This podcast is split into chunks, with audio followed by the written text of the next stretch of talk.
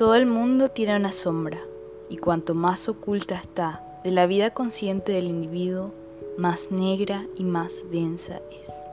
Carl Jung. Capítulo 1. La sombra.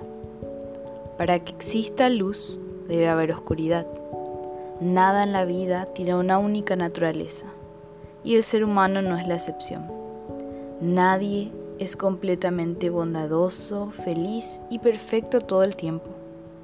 Al contrario de lo que nos hacen pensar las redes sociales, en las que todos elegimos mostrar nuestra parte más favorecedora, en fotografías, videos y publicaciones.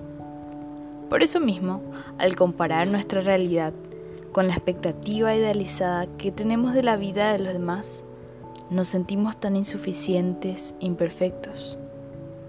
Pero, incluso detrás de esos rostros sonrientes se esconden sombras, probablemente distintas a las nuestras, pero ahí están. ¿En qué consiste la sombra?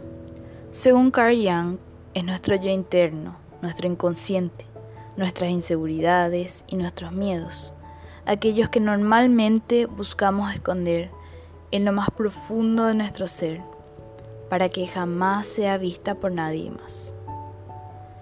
El problema con eso es que mientras más tratamos de reprimir la sombra o esconderla bajo la alfombra, más y más poderosa se vuelve. Para mí, mi sombra es aquella parte mía que rara vez dejo ver a los demás y que expreso a través de mis escritos. Durante muchos años, la escritura ha sido mi mayor aliada mi forma de decir todo aquello que escondía detrás de mis silencios. Hay pensamientos y sentimientos que no tienen forma definida, hasta que los plasmo sobre el papel. Y hoy decido ponerle voz a todos ellos. ¿Qué te parece si empezamos dejando a un lado nuestras máscaras y disfraces? Hagamos de este nuestro espacio seguro, en donde no nos dé vergüenza mostrarnos reales y vulnerables.